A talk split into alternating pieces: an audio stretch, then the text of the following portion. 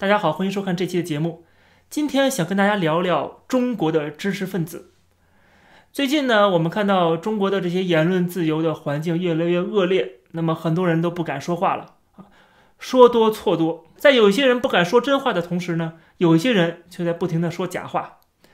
我们看到这些人啊，这些嘴脸啊，就是在一个环境比较宽松的时候，我们显现不出来啊，就是在一个环境越来越恶劣的时候。你才能发现这些人的本质是什么？举个最简单的例子，就是曾经在中国大陆风光无限的出了很多书的梁文道。他作为香港的知识分子，他跟我是校友啊，也是我的前辈。但是面对香港发生的一切，他居然只字不提，假装没看到。梁文道过去给我们的感受是一个启蒙的一个非常重要的知识分子，作为一个香港的知识分子代表，至少很多大中国大陆人是这么认为的。过去也给我们带来很多的启蒙，但是往往这个写作者啊，他本人的表现要比他写的那些文字要差很多很多啊。就是你看他文章啊，大义凛然啊，侃侃而谈啊，但实际上他本人遇到这样的事情的时候。他就变成了缩头乌龟。看来这写出的东西跟他本人你不能够完全对照。那么香港是他的家乡，香港这个《苹果日报》也经常发表他的文章、他的评论文章。那么香港现在这么多人被抓，《苹果日报》被关，他为了自己在中国大陆继续的能够生存啊，能够做节目，能够赚钱，对他家乡所发生的一些事情，根本都不敢表态。我之前也很喜欢一个作家，香港的陶杰啊，陶杰在香港。在这个圈子里边啊，名声有点问题啊，但是这个名声有点问题的这么一个人，在这样的一个困难时期，他的表现都要超过更像文人的、更像知识分子的梁文道，可见这个中国的知识分子的这个标准啊，真的是非常低的啊。同时呢，虽然我们觉得梁文道让我们很失望啊，但这是因为我们过去期望太高了，所以说当然今天觉得很失望。但失望之余呢，会发现梁文道的表现已经在中国知识分子里面算是很好的了，就是他至少是沉默的，他没有说一些违心的话。而我们看到很多的中国的知识分子表现的还不如梁文道，比如说我们看到最近的这个高晓松跟李承鹏的这个争斗，就是李承鹏发了一些微信朋友圈，然后呢直指高晓松的一些种种的作为，让他非常不耻。高晓松是什么呢？啊，过去他也是做这个小说这个节目，然后普及知识，也是跟梁文道有点相似，也是一种启蒙吧。啊，给大家启蒙自由主义啊，启蒙一些，呃，至少是开眼看世界吧，就感觉这样的一个启蒙者。但是这样的一个人，我们看到他在建党百周年的时候的表现，一会儿唱红歌了，一会儿又啊祝愿党国了，效忠党国了，对吧？而问题是你拿的却是美国的绿卡。啊，这是让李承鹏作为曾经他的这个朋友看不过去的，这也是为什么双方彻底闹掰了。但是他们俩闹掰是很早之前的闹掰了，因为他们俩确实是三观不一致啊。就是李承鹏现在已经是隐居了，我很喜欢李承鹏以前写的杂文，但是他有时候还是看不惯一些当下的人跟事，出来做出一个简单的评论啊。这些评论都是发到他的自己的这个微信朋友圈里边，后来是被别人转载出来，啊，已经没有官方的渠道能够让他发表东西了。那么他说了什么？他说十年前他跟这高晓松就有一些过节，过节其实都是在理念上边，不是私下的一些关系。比如说高晓松说了一些话，让他觉得说做人怎么会这么无耻，跟别人说一套，然后自己做一套。比如说这个李承鹏就回忆说，高晓松以前就告诉这个八零后青年啊，说你们为什么要哭着喊着买房呢？就说我就在北京租房子住，给李承鹏气得够呛。为什么？因为他知道你是在北京租房住，因为你是在美国拥有。永久产权的大宅子的。然后李承鹏还回忆说，这高晓松有时候就说说最讨厌那些啊说中国说祖国这不好那不好的人了。然后李承鹏一句话怼回去啊，就是说最讨厌的什么人呢？是那种拿着美国绿卡然后教别人怎么爱国的人啊。说的就是这个高晓松这种人。你真的爱这个国家吗？你爱这个国家为什么不放弃美国绿卡呢？对吧？你还是想在美国常住吗？想把美国当做你的家吗？这难道不是典型的两面人吗？而且李承鹏还爆了一个料说。高晓松做这个节目叫小说，他的文案是由清华的一个女博士为他都准备好的啊，他只是照着表演，照着念而已。所以说，不要以为高晓松好像多么能说，他有多少知识啊，这都是文案都准备好的，别人给他写好的。所以李承鹏认为这个高晓松是不学无术，但是不学无术呢，他还在表演啊，他表演多了之后，以为自己不学有术，所以李承鹏说他有高潮型的表演人格。就是因为他爱表演、爱炫耀，对吧？虽然他自己是个既得利益啊，然后在美国又有绿卡又有豪宅，但是他在中国呢，却要忍不住表演他如何热爱党国，然后告诉这些年轻人啊，你们应该向我学习，我是导师啊，不仅是教你们知识，还教你们如何爱国。其实归根结底还是为了什么？为了 money 啊，还是为了钱而已。就是为了钱，他可以说这些，完全是让人觉得啊非常无耻的啊，非常鸡贼的话。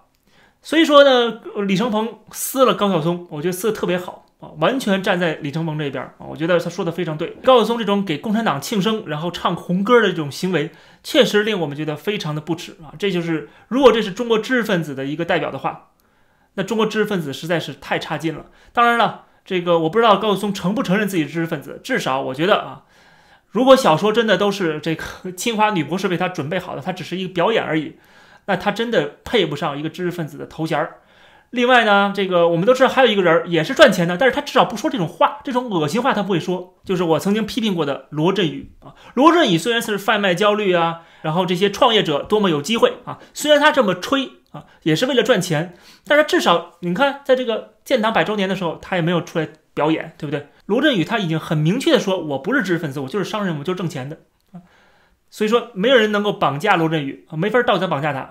他自己都说了，我不是知识分子，所以我不会用知识分子的标准去衡量罗振宇。但是如果我们用知识分子的标准来衡量这些什么梁文道啊、什么高晓松啊，就会发现他们太不入流了，太不及格了。因为在我们眼里，知识分子首先代表的他不是匹夫匹妇，不是一些呃这个呃无知的一些。普通的愚民、知识分子应该代表的是这个社会的良心，是为了自己的理想，为了自己的目标，为了自己的信念能够坚守，不为五斗米折腰啊！这才是知识分子的风骨。但是很遗憾啊，在中国这样的知识分子实在太少太少了。如果你觉得高晓松啊这种表演型人格就已经很差劲了，哎，还有更差劲的。我说的这个人啊，最近挺火的，就是复旦大学的历史学的教授。葛剑雄，如果说高晓松为了挣钱去迎合这些五毛小粉红，那么葛剑雄讲这些话，那就是真的是在为虎作伥了。曾经一个为社会问题非常敢言的一个知识分子葛剑雄，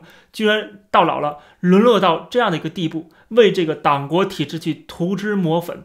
为这个党国去洗白，他最近做了一些讲座啊，那我们看到这些言论，包括在西安交通大学做了一次叫做“我们应该怎样对待历史”的讲座。他说反对历史虚无主义，要保证中国共产党的政治合法性，还说历史选择了共产党，人民选择了共产党。这样的一些论点啊，在历史学上边，即使在历史学上边都是站不住脚的。什么叫做谁谁选择了谁？你所有历史上发生的事情都可以说是历史选择了。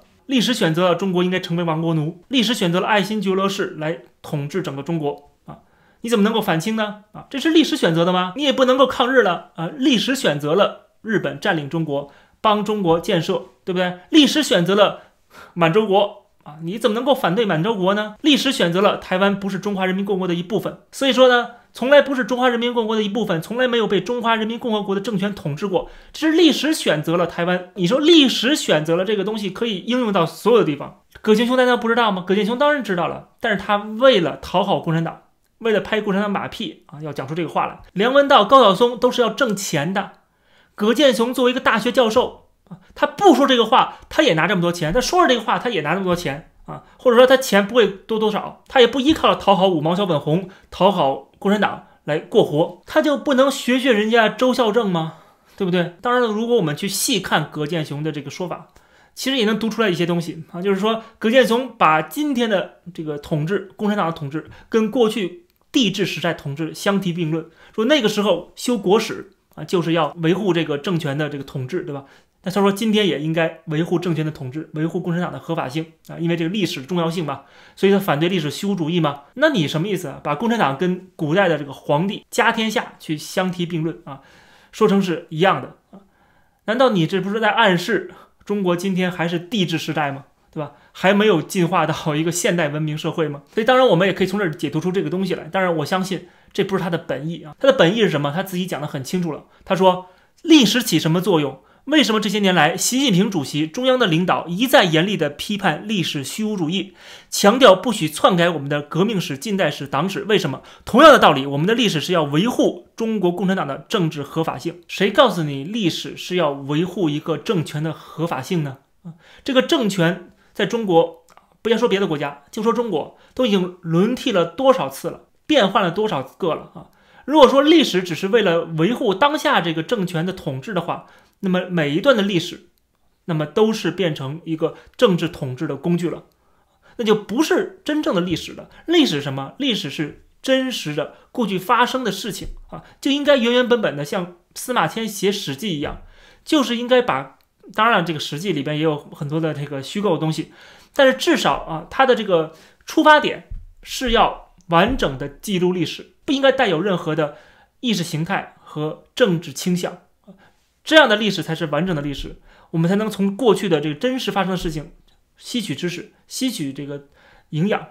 如果过去的历史都是被篡改的，为了这个政权啊，为了符合政权的这个执政而进行了各种各样的涂脂抹粉呐，或者是肆意的去扭曲啊、篡改啊，对吧？那这样的历史还叫历史吗？这就是变成了政治宣传文献了。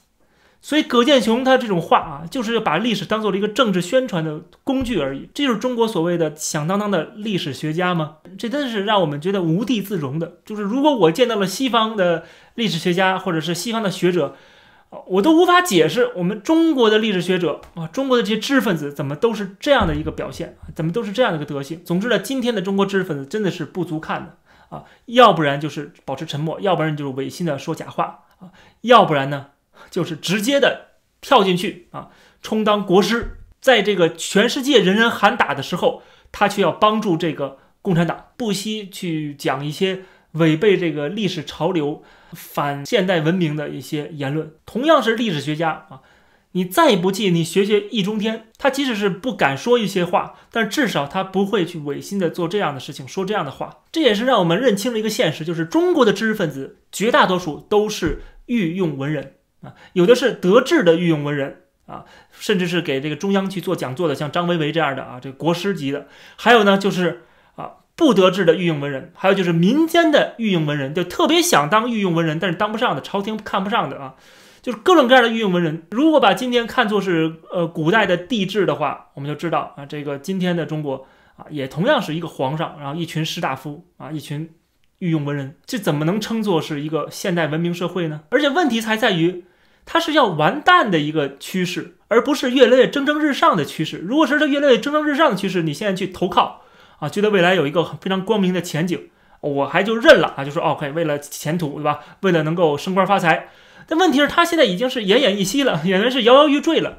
这个时候你去贴啊，在全世界是人人喊打的时候，你去贴过去，就像是在纳粹德国已经是兵败如山倒的时候，你突然加入纳粹了。啊，就像是说，一九四八四九年的时候，你突然说我加入加入国民党，就跟这个感觉是差不多的啊。所以我看到这个《苹果日报》啊被抓的这个主笔李平，他曾经写过一篇文章啊，就是在被抓前一天写的。这篇文章是《苹果日报》的一篇社论啊，就叫做“不要在天快亮还尿床一泡”。看到这一群中国知识分子啊，在这个快天亮的时候还在不停的尿床，真的让我觉得臭不可闻。这期的节目就跟大家先聊到这儿，感谢大家收看，欢迎点击订阅这个频道，我们下期节目再见。